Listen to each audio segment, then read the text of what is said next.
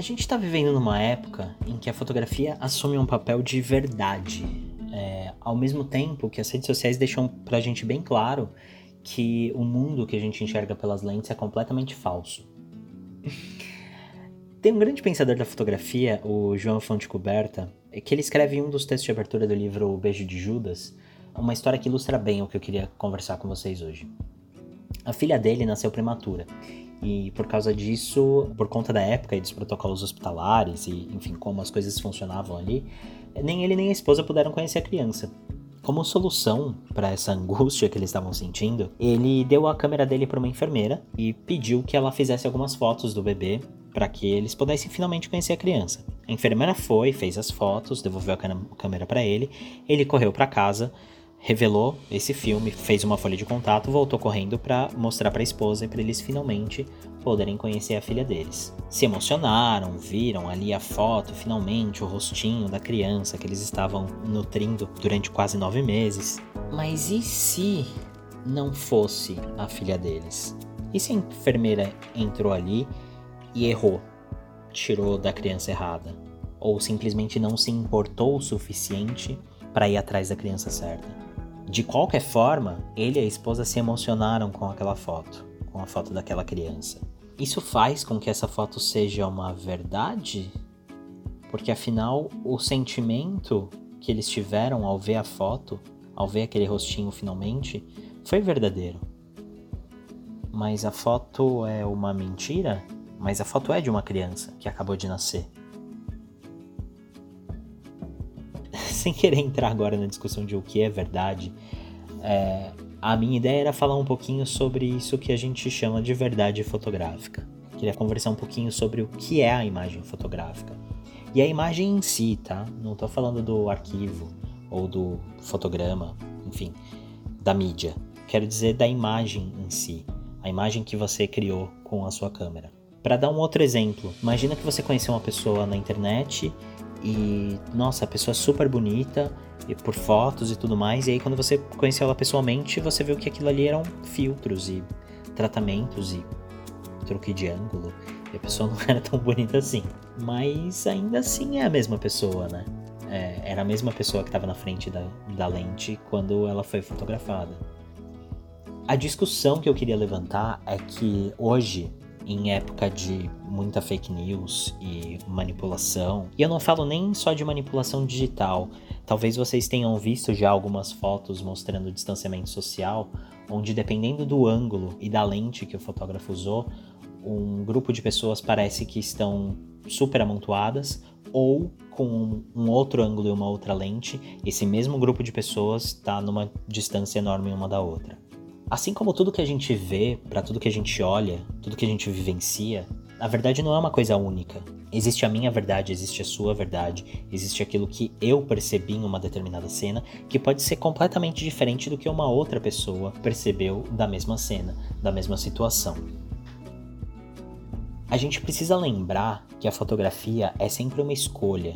E eu não quero dizer só uma escolha de ângulo, só uma escolha de configuração, mas todo o ato fotográfico se baseia em escolhas. Tanto na escolha do equipamento, na escolha da câmera, na escolha da lente, se você está usando luz natural, luz contínua, enfim. Desde a escolha do equipamento, até a escolha do ângulo, até a escolha da direção, ou até mesmo da escolha que uma pessoa fez em algum momento da vida entre estudar fotografia e não estudar fotografia. O fato de uma foto ser só um instantâneo ou de ser uma imagem produzida e pensada com antecedência, isso é sempre uma escolha. Uma foto que você faça de uma pessoa produzida, essa pessoa maquiada, essa pessoa em um cenário bem escolhido, essa pessoa com uma iluminação pensada, bem fotometrada, proposital, escolhida, e uma foto que você faça simplesmente com a câmera do celular. Vou tirar uma foto aqui do meu amigo que tá fazendo uma coisa engraçada. Esses dois tipos de foto, até da mesma pessoa, eles mostram verdades diferentes, mas ao mesmo tempo mostram a mesma pessoa. E é engraçado, como eu falei ali no começo, que ao mesmo tempo que a gente toma como verdade absoluta uma foto de uma fonte jornalística que a gente conheça, a gente também ou conscientemente ou mesmo inconscientemente sabe que uma outra foto, por exemplo, postada por uma celebridade no Instagram, vai ter um tratamento ou uma foto de um influencer que tá ali todo feliz da vida e a gente sabe que a vida daquela pessoa não é de verdade aquilo, não é o tempo inteiro feliz. A gente tá vivendo num momento muito interessante dessa, dessa ambiguidade, desses dois pesos e duas medidas, ao mesmo tempo que a gente leva como verdade certas coisas, a gente sabe que a fotografia também mostra uma não verdade. Tanto que o, o termo Photoshop virou, virou verbo, né? A gente vai photoshopar ali.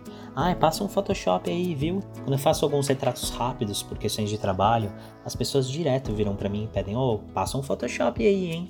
Apesar da gente saber, da gente conhecer aquela pessoa, da gente ver aquela pessoa no dia a dia, de saber que ela é de um determinado jeito, a pessoa quer que naquela foto que a gente fez dela, ela apareça diferente. Que a gente suavize as rugas, tire as espinhas, tirem as marcas, tirem algumas cicatrizes, emagreçam a pessoa muitas vezes. Eu não tô aqui, hoje pelo menos, para te dar uma resposta sobre essas questões que eu tô levantando. A minha ideia era só dar uma cutucadinha, fazer você pensar um pouquinho sobre, sobre isso, sobre a, a verdade que você cria com a sua câmera, sobre essa imagem, o que, que ela significa, qual, como ela se compara com o mundo real, quais nuances ela tem, o que, que você omitiu, talvez num ângulo, talvez numa escolha de corte, que pode mudar completamente o sentido de uma imagem. Isso é muito legal da fotografia. A gente consegue criar novos mundos, a gente consegue criar novas verdades, o que também torna a fotografia uma coisa muito perigosa. Eu queria terminar agora com uma outra frase do mesmo autor, que eu acho que sumariza muito isso que a gente está conversando. Vamos lá, abre aspas. Toda fotografia é uma ficção que se apresenta como verdadeira. Contra o que nos inculcaram, contra o que costumamos pensar, a fotografia mente sempre. Mente por instinto. Mente porque sua natureza não lhe permite fazer outra coisa. Contudo, o importante não é essa mentira inevitável, mas como o fotógrafo a utiliza, a que propósito serve. O importante, em suma, é o controle exercido pelo fotógrafo para impor um sentido ético à sua mentira. O bom fotógrafo é o que mente bem a verdade.